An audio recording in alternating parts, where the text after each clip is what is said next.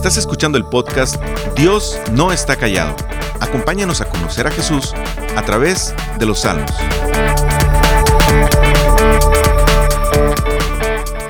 Piensa en la vez que criticaste a alguien más por hacer algo que pensaste que tú no eras capaz de hacer.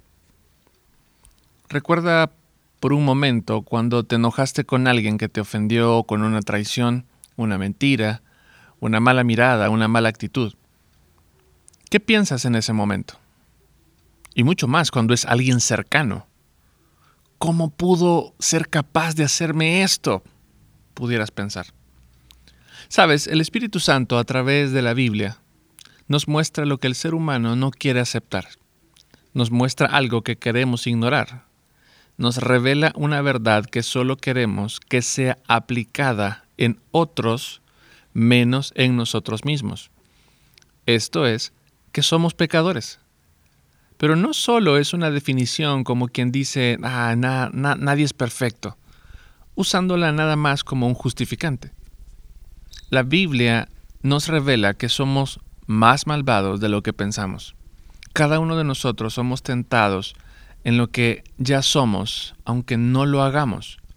Mira, eres tentado a mentir porque eres un mentiroso, aunque no digas la mentira que pensaste. Eres tentado a robar porque eres un ladrón, aunque no robes. Eres tentado a defraudar porque eres corrupto, aunque hagas las cosas con transparencia. Eres tentado a adulterar porque eres adúltero, aunque no cometas adulterio. Mira, piensa en los diez mandamientos del Éxodo. Somos idólatras, somos malvados con nuestros padres, somos codiciosos, somos mentirosos, no honramos a Dios, somos asesinos, aunque no lo hagamos. Santiago 1, versos 13 al 14, dice esto, que nadie al ser tentado diga es Dios quien me tienta, porque Dios no puede ser tentado por el mal, y tampoco tienta él a nadie. Todo lo contrario, cada uno es tentado cuando sus propios malos deseos lo arrastran y seducen. Las tentaciones vienen a nosotros porque ya estamos inclinados en nuestra naturaleza a hacer eso.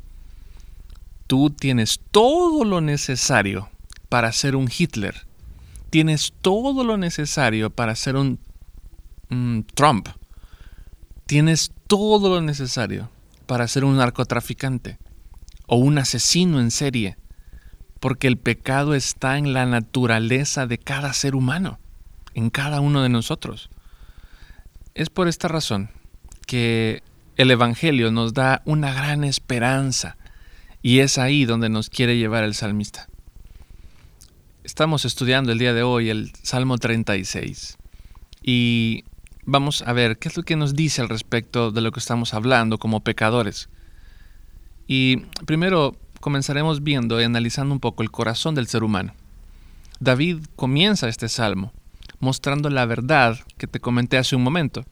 Comienza revelando la condición natural del ser humano. Versículo 1 del Salmo 36 dice así, dice el pecador, ser impío lo llevo en el corazón. No hay temor de Dios delante de sus ojos. Muchas de las respuestas que se dan para la sociedad, para que esta sociedad mejore, siempre gira en torno a la educación. Se dice, si las personas tienen carreras, serán menos propensos a delinquir. Muchos otros afirman que el problema en nuestro mundo es la desigualdad y las injusticias sociales. Si todo eso mejorara, tuviéramos un mejor mundo donde vivir. El problema no está en los gobiernos de izquierda o derecha, no está en el socialismo o en el capitalismo, no se trata de mejores universidades o igualdad social, el problema lo tenemos dentro. La única diferencia es ser pecadores educados con títulos o buenos ingresos, pero el problema siempre será lo mismo. Otro detalle de esta primera parte es que usualmente leemos en el Salmo la palabra pecador o impíos, y lo primero que se nos viene a la mente son los rebeldes que querían matar a David, los ladrones, los políticos, las otras naciones que querían destruir a Israel. Es muy raro que pensemos en nosotros mismos para encabezar esa lista, o mucho menos pensar en David. Pero el hebreo original en el que fue escrito este salmo nos puede ayudar un poco. La traducción más adecuada probablemente sería la transgresión habla a los inicuos en lo profundo de mi corazón. Es decir, David se incluye. David está hablando de sí mismo y de lo que sucede en él. El pecado tiene un diálogo a cada momento con el corazón de David y esto es real para nosotros. Mira, piensa en eso. David ha escuchado la voz de Dios. Es una persona inspirada por el Espíritu Santo. Él ha escrito los salmos, ha escrito palabra de Dios. Sin embargo, también David ha escuchado constantemente la voz del pecado. Como lo vimos en el texto que te leí hace un momento en Santiago, de nuestro propio deseo fluye este diálogo. ¿Cuál es el problema de esta voz del pecado en nosotros? No solo se trata de una voz que te dice qué hacer, como ese ángel o ese diablito que aparecen parados a tu lado para meterte o no en problemas. El diálogo es tan profundo e hipnotizante que te lleva a no temer a Dios. Esta palabra temor no es un temor reverente por su santidad, sino más bien es, habla de un terror que te puede paralizar. En otras palabras, el pecado te lleva a que no tomes en cuenta el juicio de Dios. No te da miedo estar ante las manos de ese Dios que sabe hasta las intenciones mismas del corazón y puede juzgarte por ello. Mira, Hebreos 10, 30 y 31 dice esto, pues conocemos al que dijo, mía es la venganza, yo pagaré. Y también, el Señor juzgará a su pueblo terrible cosa es caer en manos del Dios vivo. Mateo 10:28 nos dice también, no teman a los que matan el cuerpo, pero no pueden matar el alma.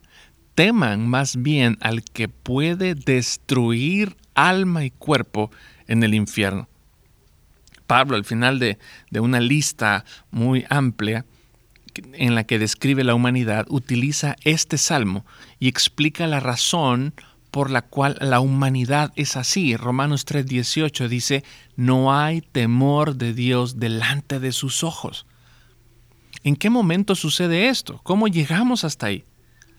Mira, los que somos padres eh, eh, experimentamos esto con nuestros hijos. Hay una edad en, en las que las amenazas surgen efecto ellos nos tienen miedo. Nuestros hijos pueden llegar a tenernos miedo porque estamos muy grandes o porque hablamos fuerte. Eh, pero ¿qué pasa cuando esas amenazas, a medida que pasa el tiempo, no se cumplen? Al parecer no tiraste los juguetes a la basura, como se los dijiste. Sin embargo, los, regalos eh, llegaron. Eh, los regalos de Navidad sí estuvieron ahí. no lo mandaste al ejército como se lo prometiste. No pasó el ropavejero para llevarse al niño. El coco realmente no estaba debajo de la cama. Mira, ellos van creciendo y el miedo parece abandonarlos. Y ahora ellos pueden refutar y enfrentarte sin temor. Mira lo que sigue diciendo el Salmo. Versículo 2. Cree que merece alabanzas y no haya aborrecible su pecado.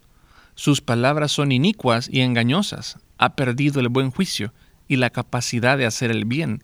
Aún en su lecho trama hacer el mal, se aferra a su mal camino y persiste en la maldad. En primer lugar, creemos que somos tan buenos en hacer el mal que Dios no nos castiga. Parece que peco y peco y por alguna razón el rayo que yo pensaba que le caía a los malos no cae. Al contrario, me va bien. De hecho, me puede ir demasiado bien. No te descubrieron la mentira, no se dieron cuenta que hablaste mal a sus espaldas, no hubo consecuencias por algo que no hiciste, no has tenido problemas de salud por tu adicción, no has sido descubierto en la pornografía desde hace muchos años. Y mira, todo esto hace que nos podamos llegar a sentir increíbles por la calidad de pecadores que somos, que no nos descubren y no hay consecuencias. De hecho, dice el salmista, en lugar de descansar, la mente sigue tramando una y otra vez cómo salirse con la suya. El pecador a medida que peca, y peca, y peca, en lugar de sentirse mal, se jacta y se da palmadas en la espalda. Inclusive puede llegar a sentirse que Dios le debe en lugar de humillarse. ¿Qué te ha hecho pensar que puedes evitar el juicio de Dios? ¿Qué te hace sentir orgulloso? Quizás no eres tan malo como otros, quizás porque estás en una posición de importancia en la iglesia, porque has sido fiel en tus diezmos y ofrendas, porque has leído mucho la Biblia, porque sabes interpretar muy bien la Biblia, quizás porque sientes que Dios te usa mucho y habla a tu vida de tantas maneras y sientes eh, que estás por encima de otros. Mira, todo esto es un espiral hacia abajo en el que no sabes cómo salir. El problema no es la educación, no es lo que la industria del entretenimiento le mete a nuestros hijos, no es que ahora estamos en años bien liberales y peligrosos, el problema es que somos humanos con corazones caídos en el que no hay temor de Dios. Mira, si dejamos el salmo hasta aquí, no, hay, no habría esperanza y Dios sería muy justo, sin lugar a dudas, que destruirnos a todos sería lo mejor, porque lo tenemos bien merecido.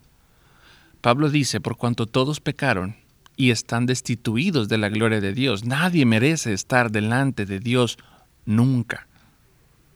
Sin embargo, el salmista hace un giro hermoso. Es como ese gol en el tiempo extra. Es como ese rayo de sol cuando ha estado nublado por días. Es como quien anuncia que la guerra terminó. Sigue diciendo el Salmo. Y hablemos de la gracia y misericordia de Dios, versículo 5. Tu amor, Señor, llega hasta los cielos. Tu fidelidad alcanza las nubes, tu justicia es como las altas montañas, tus juicios como el gran océano. Tú, Señor, cuidas de hombres y animales. Cuán precioso, oh Dios, es tu gran amor. Todo ser humano haya refugio a la sombra de tus alas se, sacian de la abundancia de tu casa, les das a beber de tu río de deleites, porque en ti está la fuente de la vida y en tu luz podemos ver la luz. David está describiendo quién es Dios. Está haciendo este contraste infinito entre el hombre pecador que solo piensa el mal y se inclina hacia él sin descanso, versus un Dios infinitamente amoroso y lleno de misericordia. David describe atributos de Dios, describe lo infinito de su amor, de su fidelidad, de su justicia, describe sus juicios y la manera en que Él cuida y salva. El ser humano trata de encontrar todo esto en Él mismo, en la creación. Busca ser amado por alguien, quiere sentirse importante. El ser humano busca la fidelidad en Él mismo, demostrar que Él puede lograr lo que sea, que se puede confiar en Él. El ser humano busca de muchas maneras lograr la justicia y el problema es que una y otra vez falla en encontrar todo esto de manera horizontal. Si realmente alguien quiere disfrutar de esto, es solo de manera vertical. El verdadero amor será el de Dios. Él mismo afirmó que con amor eterno nos había amado. Él demostró ese amor al enviar a su Hijo perfecto para dar su vida por humanos corruptos, rebeldes e insolentes como nosotros. Él ha sido fiel en todas las promesas que ha hecho mientras nosotros las rompemos una y otra vez. Todo lo que Él hace es justo. Él no se deja comprar con dinero ni emitir un juicio. Él no velará primero por sus intereses dejando desamparado a su pueblo.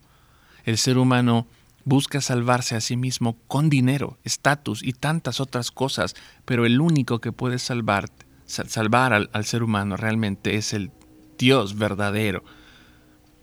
Pero no queda ahí. David también describe el resultado de estar siendo cuidado y estar en las manos de ese Dios lleno de misericordia. David describe a Dios como un refugio en el verso 7, como una gallina que cubre sus polluelos. Es una protección de amor. David describe la provisión abundante en el versículo 8. Todo aquel que, que, está en la casa de Dios e, encuentra lo que no encuentra aquí. Hay realmente una satisfacción plena en el Señor. David habla de delicias o de gozo.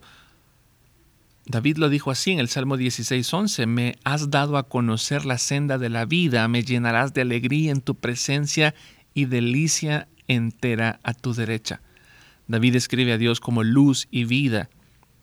El producto del pecado es la muerte, La bendición de Dios es la vida. Y es asimismo como lo, lo escribe Juan al decir que en Él estaba la vida y esa luz era la vida de los hombres. Jamás se podrá encontrar la vida fuera de Dios. Al contrario, todo lo que le espera al hombre fuera de Dios es muerte. El hombre por sí mismo se hunde en la miseria, pero encuentra vida y abundantes bendiciones en Dios. La pregunta obvia es, ¿por qué seguimos rechazando a Dios? ¿Por qué rechazar al que te garantiza amor y vida eterna? Ese es el problema del pecado. Te hace pensar que no necesitas a Dios. Esa fue la voz de la serpiente en el jardín del Edén. Puedes ser igual a Dios. Él te miente. No lo necesitas. Tú tienes todo para ser feliz en tus manos y entonces recurres al pecado. No hay manera que vengamos a Dios y verlo a Él como lo más hermoso por nuestra propia cuenta necesitamos que alguien nos muestre la senda de la vida, necesitamos que alguien nos quite la venda de los ojos. Y es ahí cuando el Evangelio se hace tan hermoso. Dios envía a Jesucristo para que eso suceda. Él da su vida para que nosotros podamos tenerla. Mira lo que dice Efesios 2, del 1 al 5. En otro tiempo ustedes estaban muertos en sus transgresiones y pecados, en los cuales andaban conforme a los poderes de este mundo. Se conducían según el que gobierna las tinieblas, según el espíritu que ahora ejerce su poder en los que viven en la desobediencia. En ese tiempo también todos nosotros vivíamos como ellos, impulsados por nuestros deseos pecaminosos, siguiendo nuestra propia voluntad y nuestros propósitos. Como los demás, éramos por naturaleza objeto de la ira de Dios. Pero Dios, que es rico en misericordia, por su gran amor por nosotros, nos dio vida con Cristo, aun cuando estábamos muertos en pecados, por gracia, ustedes han sido salvos. Cuando el Señor transforma tu corazón, tu pensamiento y tu vida, ahora eres dirigido hacia Dios el pecado continúa siendo parte de, nuestra vida, de tu vida, mientras estemos en este lado de la eternidad. Sin embargo, ya no te esclaviza. Dios cambia las intenciones para que querramos vivir para Él, para servir y amar a otros en lugar de ofenderlos, para despojarnos de nuestros intereses para buscar su voluntad. ¿Cómo vivimos entonces en esta vida? El salmista nos da esta idea que, para que podamos seguirla tú y yo. Y mira esta oración pidiendo la gracia y misericordia de Dios, versículo 10. Extiende tu amor a los que te conocen y tu justicia a los rectos de corazón. Que no me aplaste el pie del que no me aplaste el pie del orgulloso, ni me desarraigue la mano del impío. Vean cómo fracasan los malvados, caen a tierra y ya no pueden levantarse.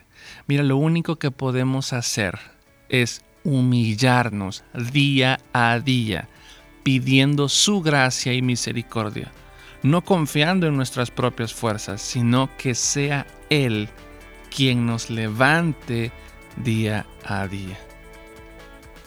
¿Sigues pensando que tus caminos son mejores? ¿Sigues pensando en mejores maneras de pecar?